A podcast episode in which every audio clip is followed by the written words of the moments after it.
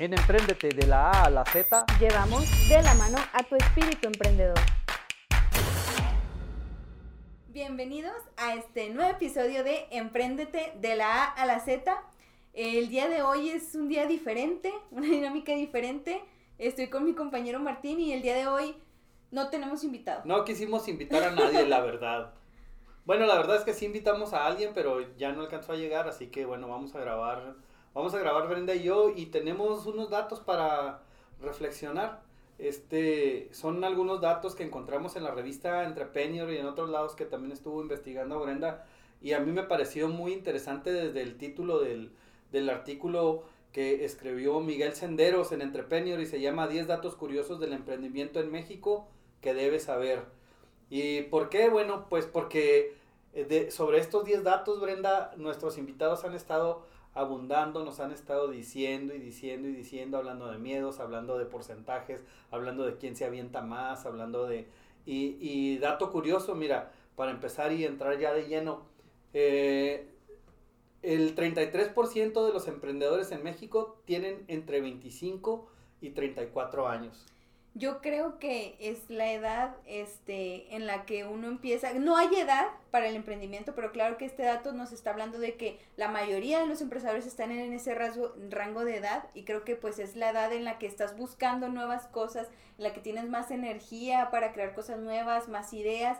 Incluso nos comentaba uno de nuestros invitados pasados que fue nos decía Luis Fernando Rodríguez. Y justo como nos comentaba Luis Fernando Rodríguez, este cuando estás en esa edad, tienes las, la mente más despejada hacia nuevos horizontes y hacia buscar nuevas respuestas a los problemas y hacia innovar y hacia emprender y, buscas este cambiar las cosas tal cual son en el presente. Claro, claro que sí. Es eh, en cuanto a cuando estás dentro de esa edad, pero también hay ejemplos muy claros fuera de esa edad y, y, yo un extremo que me acuerdo que nos presentó aquí el entrenador de vida Alberto López, ¿te acuerdas? El que vino en el programa en donde nos hablaron de los miedos. Él nos, nos platicaba el caso del coronel Sanders, que él empezó a los, después de jubilarse, empezó su, su emprendimiento y mira, terminó en una franquicia a nivel global, ¿no? El, el Kentucky Fried Chicken. Es una idea que surgió de alguien que tenía una receta de su abuela, su receta secreta, y a los 60, 70 años empezó a trabajar con ella y ve la franquicia que hizo, ¿no? O sea, entonces, aunque sí, la mayor parte de los emprendedores están entre los 25 y los 34, mm, pues... No es la única edad, nunca es demasiado tarde, se podría decir. No es privativo, es correcto. Fíjate, otro dato que, que presenta aquí Miguel Senderos es que uno de cada tres mexicanos que quieren emprender no lo hacen por miedo al fracaso, Brenda. Que también es un tema que tocamos anteriormente con, los coaches de vida que, vinieron a visitarnos. Eh, que incluso ellos nos daban algunos tips de cómo eh, usar ese, ese miedo como un impulso para hacer las cosas, o sea, que no te detuviese el miedo, sino que casi diciendo, si sientes algo, si sientes miedo, es por ahí. o sea, es por ahí porque nunca vas a saber qué es, pues si no lo intentas. Sí, y por otro lado, por ahí leí algún día o, vi algún programa, ya ves que a mí me encanta estar viendo este tema de emprendimiento, y uno de los tips que escuché alguna vez decía que si tú tienes un miedo, bueno, pues ponle atrás otro miedo más grande, ¿no? Es decir, si tú tienes miedo al fracaso en tu negocio, bueno, pone un miedo más grande atrás, como el miedo a no tener para pagar las cuentas, ¿no? Entonces así vas a hacer que el miedo, en lugar de frenarte el miedo al fracaso, el miedo a no tener el dinero para las cuentas, te impulse. Es eh, otra de las tácticas o técnicas que nos decían para superar miedos, Brenda. Totalmente, y aparte que intentar que el miedo, yo supongo que a los emprendedores y sobre todo a aquellos que ya tienen que pagar nóminas, que ya tienen a lo mejor una responsabilidad más grande porque otras familias dependen de, ellos, es muy impresionante que ese miedo no los paralice, sino que ese miedo o a lo mejor esa responsabilidad que antes era un miedo y ahora se convierte más en una responsabilidad, pues los impulse. Así es, y entonces eh, en, en, el estar buscando y en el estar viendo cómo ganas más dinero, pues te vuelves más productivo, ¿no? Y al rato ya la nómina parece juego de risa, y pero ya estás en un nivel más alto, ¿no? Ya estás pensando en otros negocios o estando haciendo otras actividades. Fíjate, otro, otro de los, de, de los temas que nos comenta aquí Miguel Senderos es que Tres de cada diez emprendedores arrancaron su negocio por necesidad, el resto por buscar un mejor estilo de vida y un crecimiento. Y pues claro que sí, ¿no? Lo vemos en la realidad. Totalmente. De hecho, me suena que son tres de cada diez, o sea que la mayoría lo hace por, por un mejor estilo de vida y otras personas lo hacen por necesidad, pero la mayoría lo hace por un mejor estilo de vida. Ya con la soga en el cuello, ¿no? Es cuando se avientan a, a emprender, pero la mayor parte sí es por encontrar una mejora o a lo mejor por dejar un trabajo que ya los tiene cansados, por perseguir tus sueños, que es también un, tema recurrente acá en el programa, ¿no? Que casi todos los invitados nos dicen, ve por tus sueños, ve por tu pasión. Y sobre todo yo creo que es muy diferente, eh, por ejemplo, trabajar eh, para una persona, que es otra de las cosas que nos comentaba uno de nuestros invitados anteriores, que era el señor Pedro Murillo. Ok, eh, Pedro. Ajá.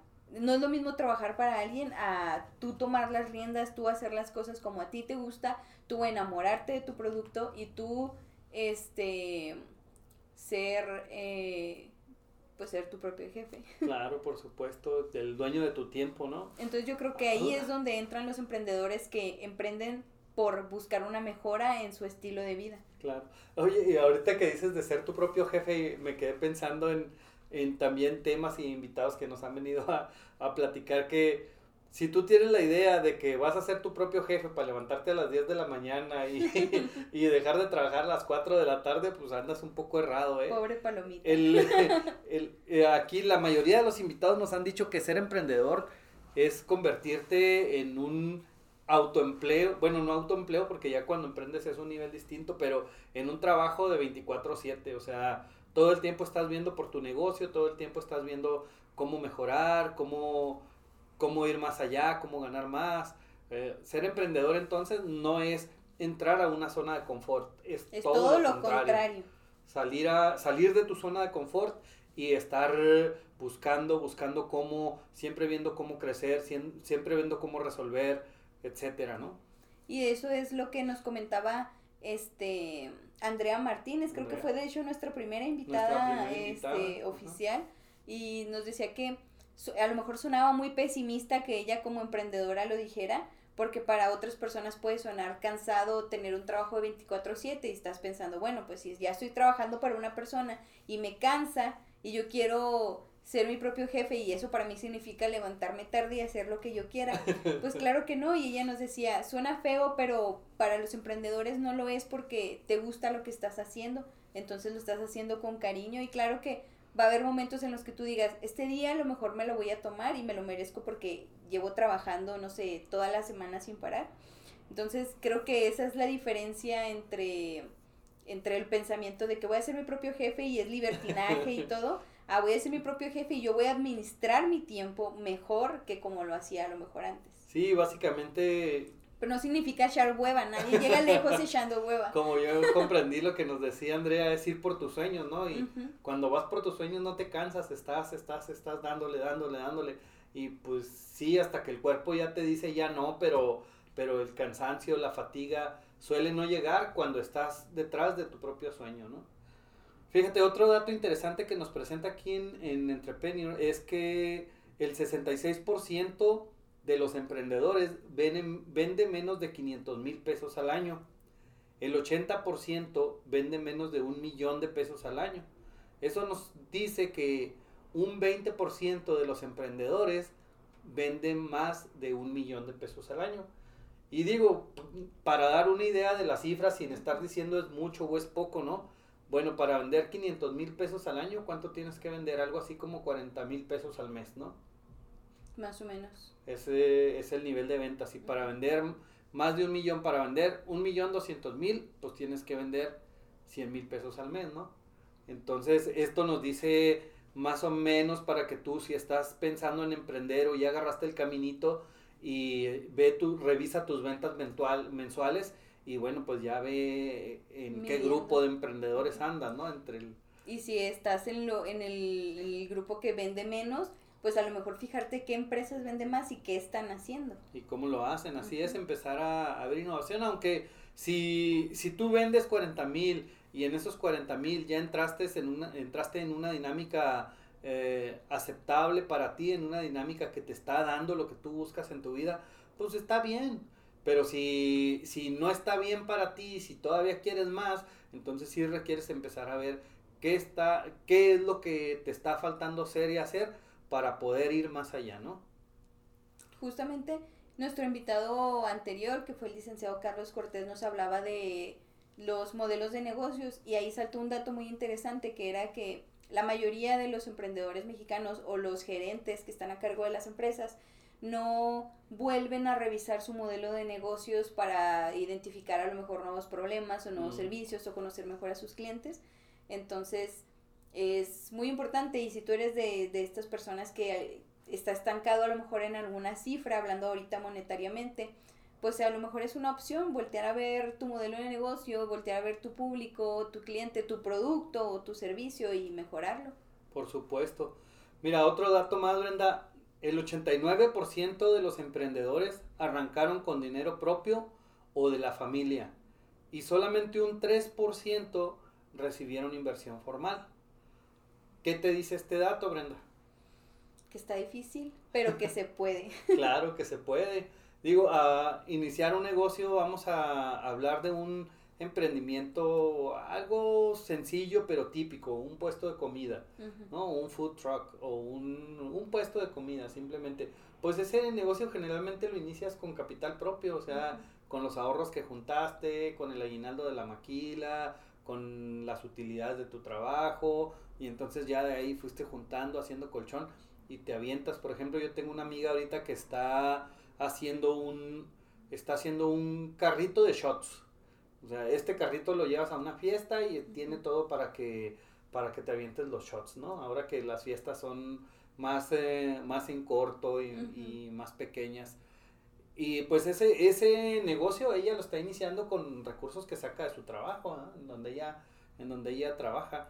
Eh, pero está también el otro extremo el que para poder comprarse, no sé, una maquinaria o un equipo, pues recurre a un préstamo bancario, personal o de algún otro tipo para poder comprar esa maquinaria, ¿no?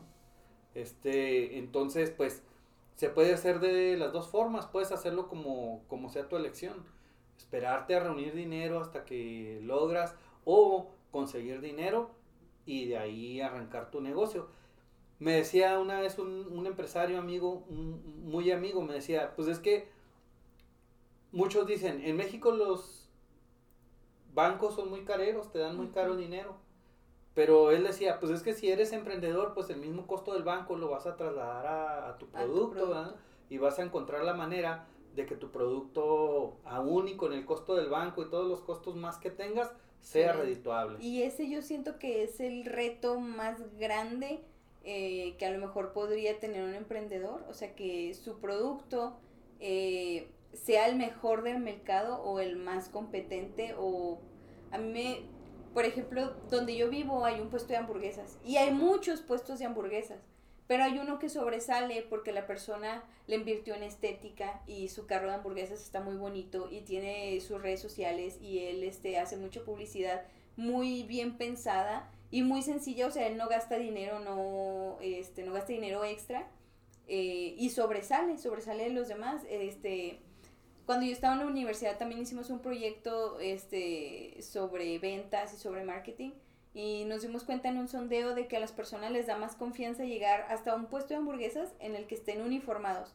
No importa que no sea un uniforme este, oficial, pero si llegas a un puesto de hamburguesas y todos los que trabajan ahí tienen una playera azul, este, o van, ajá, como que dan ese sentido de sanidad a lo mejor. Claro, claro. Entonces, ese es un punto importante, el sobresalir, y ese siento yo que es un reto, este, que una vez lo rompes ya, yo supongo sí, totalmente, Brenda, ¿eh? anoche, anoche llegamos a comprar cena a La Vaquita, se llama un negocio de boneless que está allá por donde yo vivo, que es en San Carlos.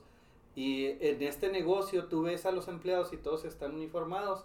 Ahora, el negocio también es, es um, una especie de contenedor, pero está muy bonito decorado, está bien hecho y quizás sí requieras invertirle un poco más, pero sí vale la pena porque como consumidor vas y buscas lo mejor, ¿no? Vas y buscas estética, vas y buscas sobre todo buen producto, vas y buscas atención.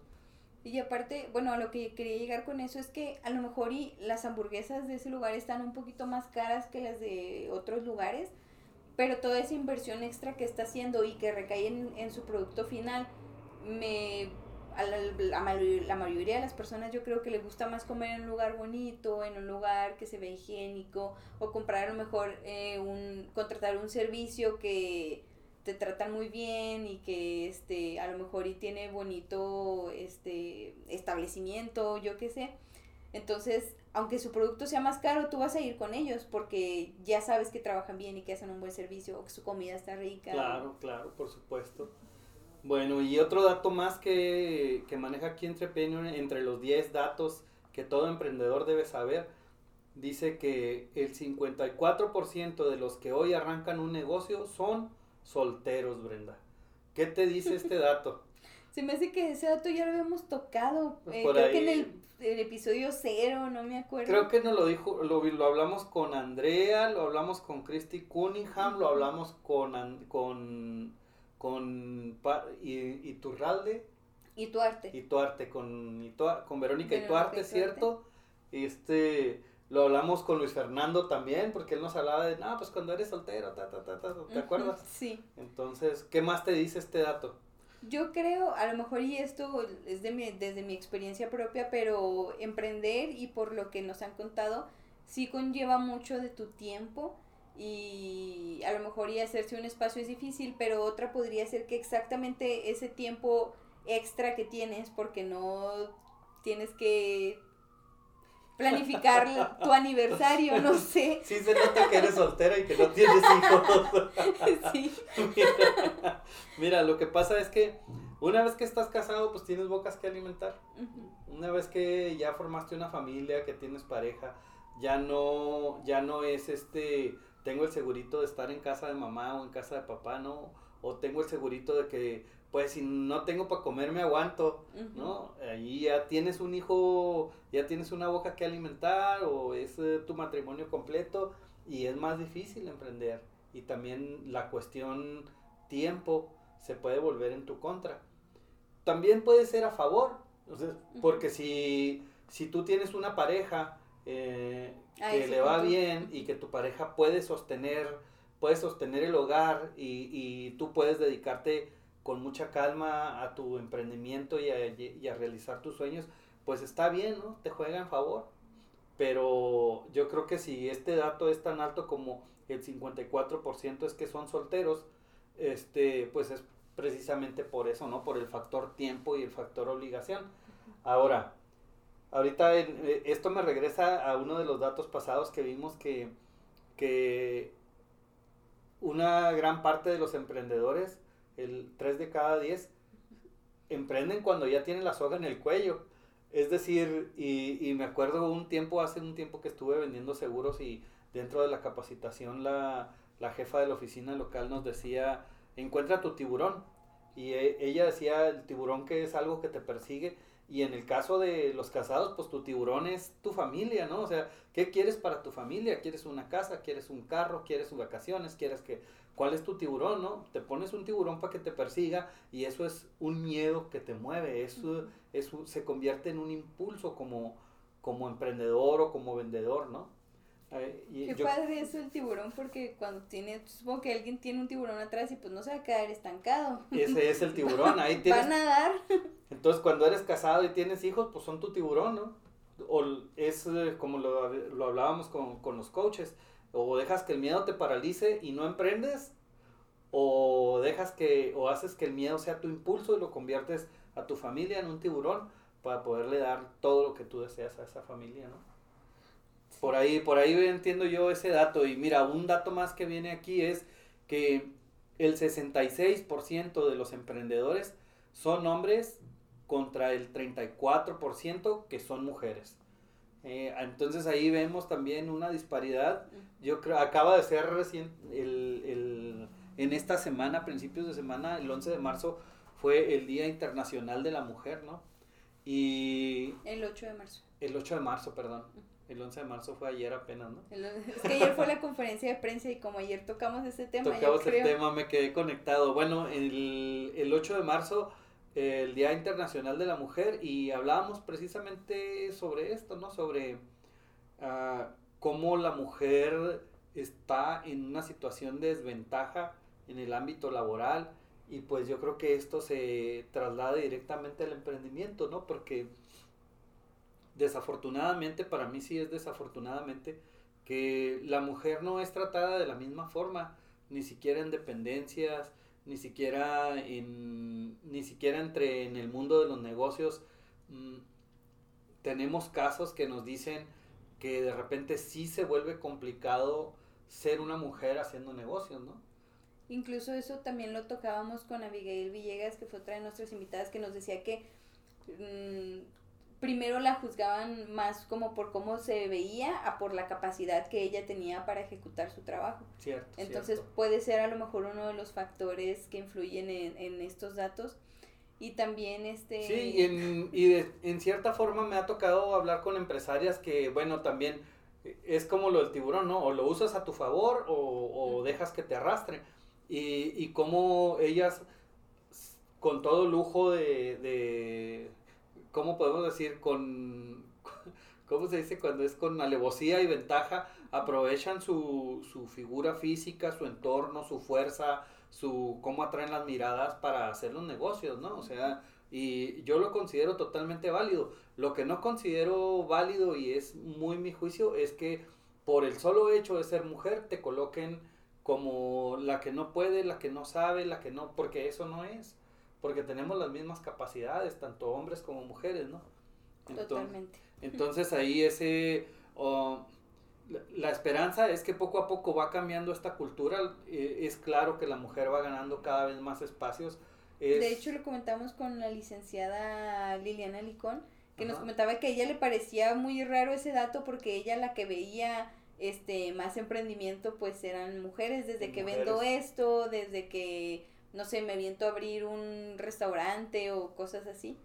Sí, es probable incluso que la, que la estadística esté, es decir, que a lo mejor esté tomando negocios registrados, porque si hablamos de no registrados, pues yo conozco un montón de mujeres que, por ejemplo, venden por catálogo, que incluso hasta fabrican ropa o tienen su negocio de sastrería en la casa. joyería. Joyería y todo este tipo de emprendimientos que a lo mejor si no se registran formalmente, pero ahí están, ¿no?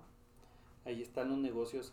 Y otro dato que tenemos aquí es que el 75% de las empresas cierran antes de terminar el segundo año.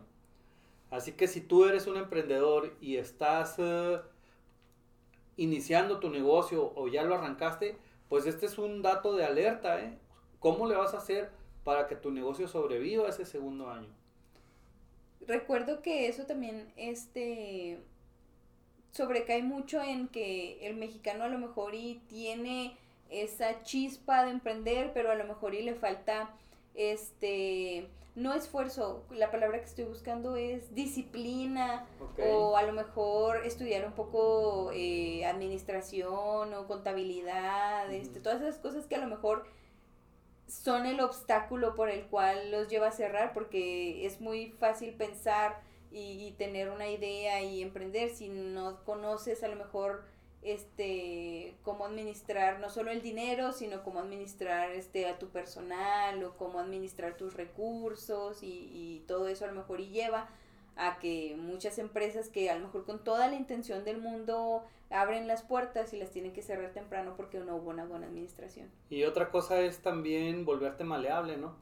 Yo recuerdo el caso que tuvimos aquí, el caso que nos platicó Luis Fernando Rodríguez de Big Media, eh, de cómo él fue evolucionando junto con la publicidad, ¿no? Que al principio se dedicaba a hacer tarjetitas de presentación y, y cuestiones de imprenta y pues ahorita es una agencia grande que está en punta tecnológica, que salió con su propio diseño de camioncitos de publicidad iluminados en la calle, retroiluminados en la calle y bueno, o, sea, utilizó su creatividad para que su negocio no se quedara en la imprenta. Yo me acuerdo que por allá, hace como 10 años todavía, mm, como reportero publicamos una nota que los negocios de imprenta habían prácticamente desaparecido en cuanto empezó a entrar la factura, la factura electrónica del SAT todos aquellos negocios que se dedicaban a hacer facturas, a imprimir facturas, pues tan tan, se acabaron así de pronto.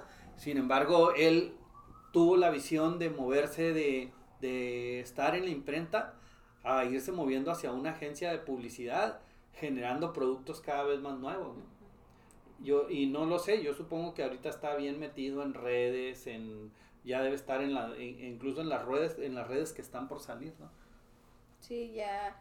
Eh, yo recuerdo que nos hablaba, no directamente, pero sí sobre que su trayectoria también había sido este lo que él perseguía y aparte pues queriendo o no fue pionero en, en publicidad aquí en, en, en, Ciudad Juárez traía trajo mucha tecnología que a lo mejor este todavía las empresas no llegaban a adquirir pero que ya existían en otros lados como en Ciudad de México Claro, claro, por supuesto.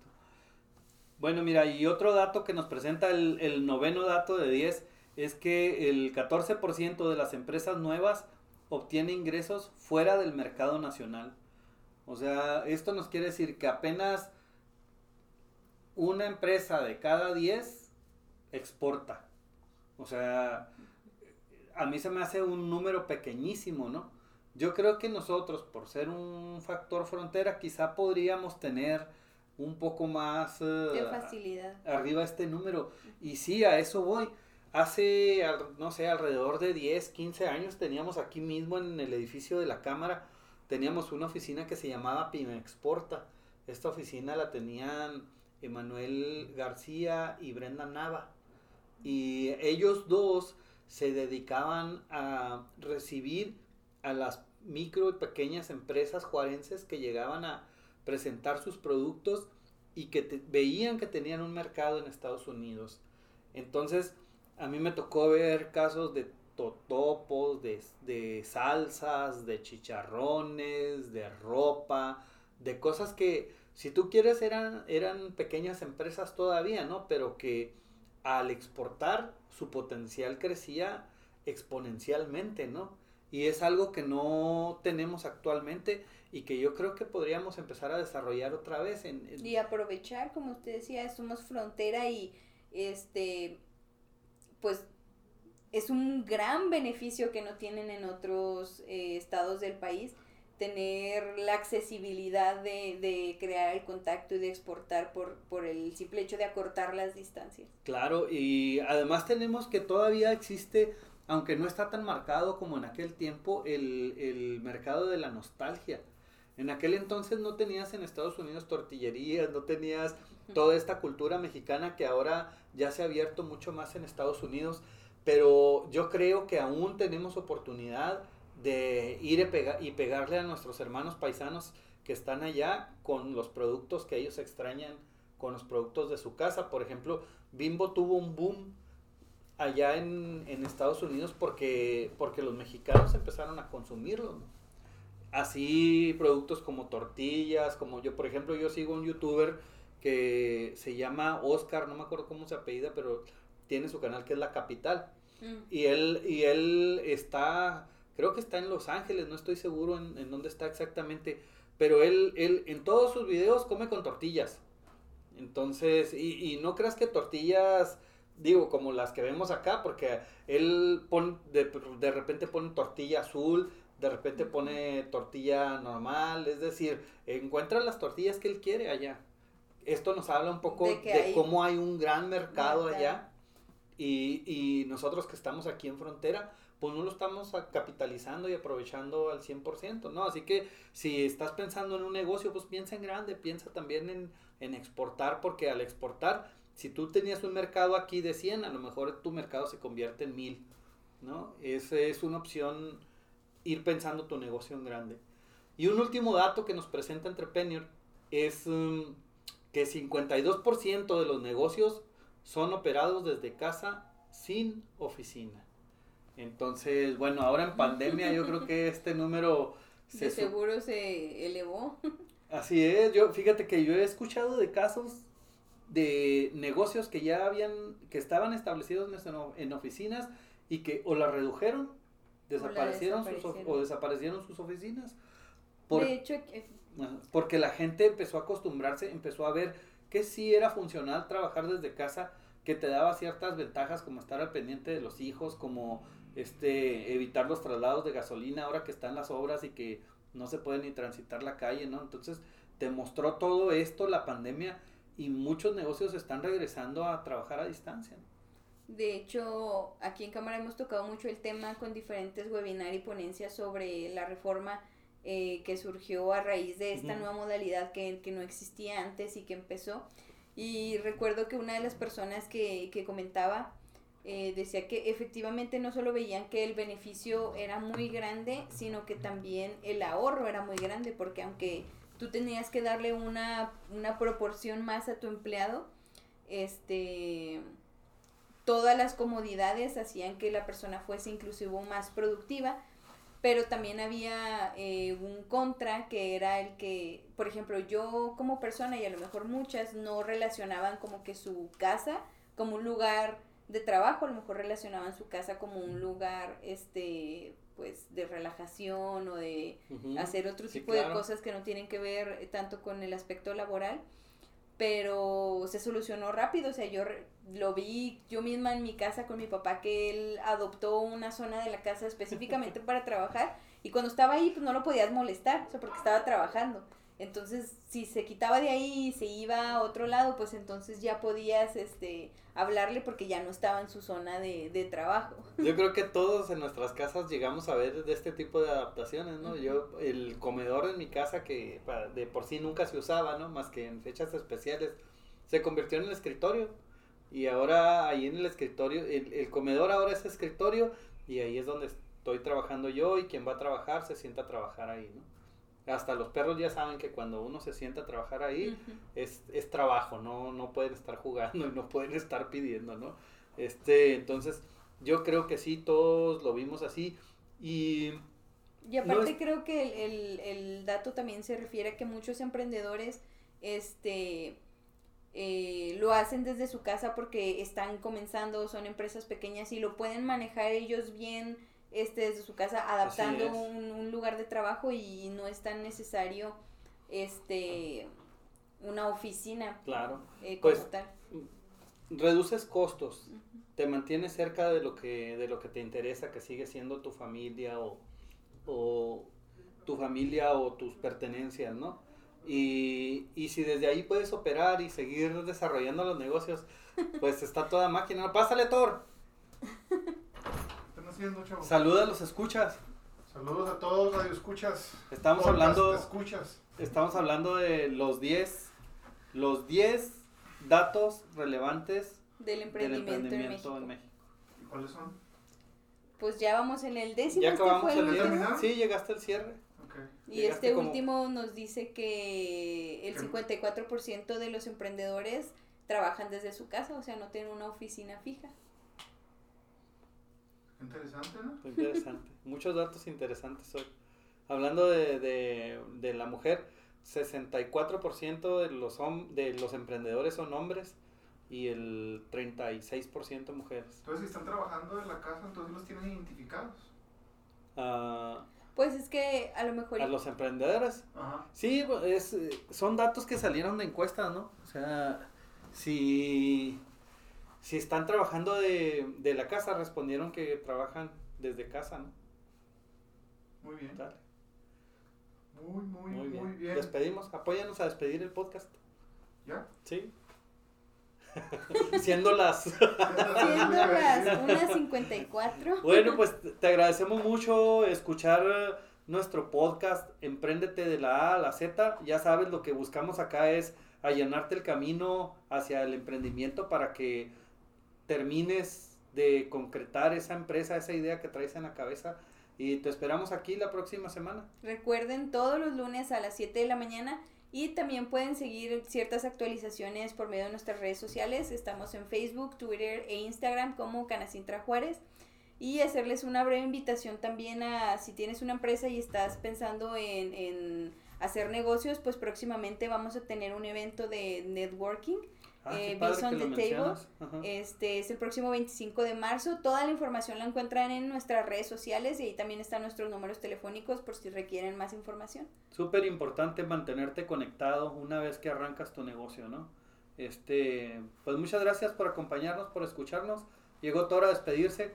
Gusto saludarlos, los esperamos todos los lunes, ya nos dijeron ahorita. Y cada lunes aquí nos vemos. Gracias. Gracias. Esto fue Empréndete, de la A a la Z. Una producción más de Canacintra Juárez para ti.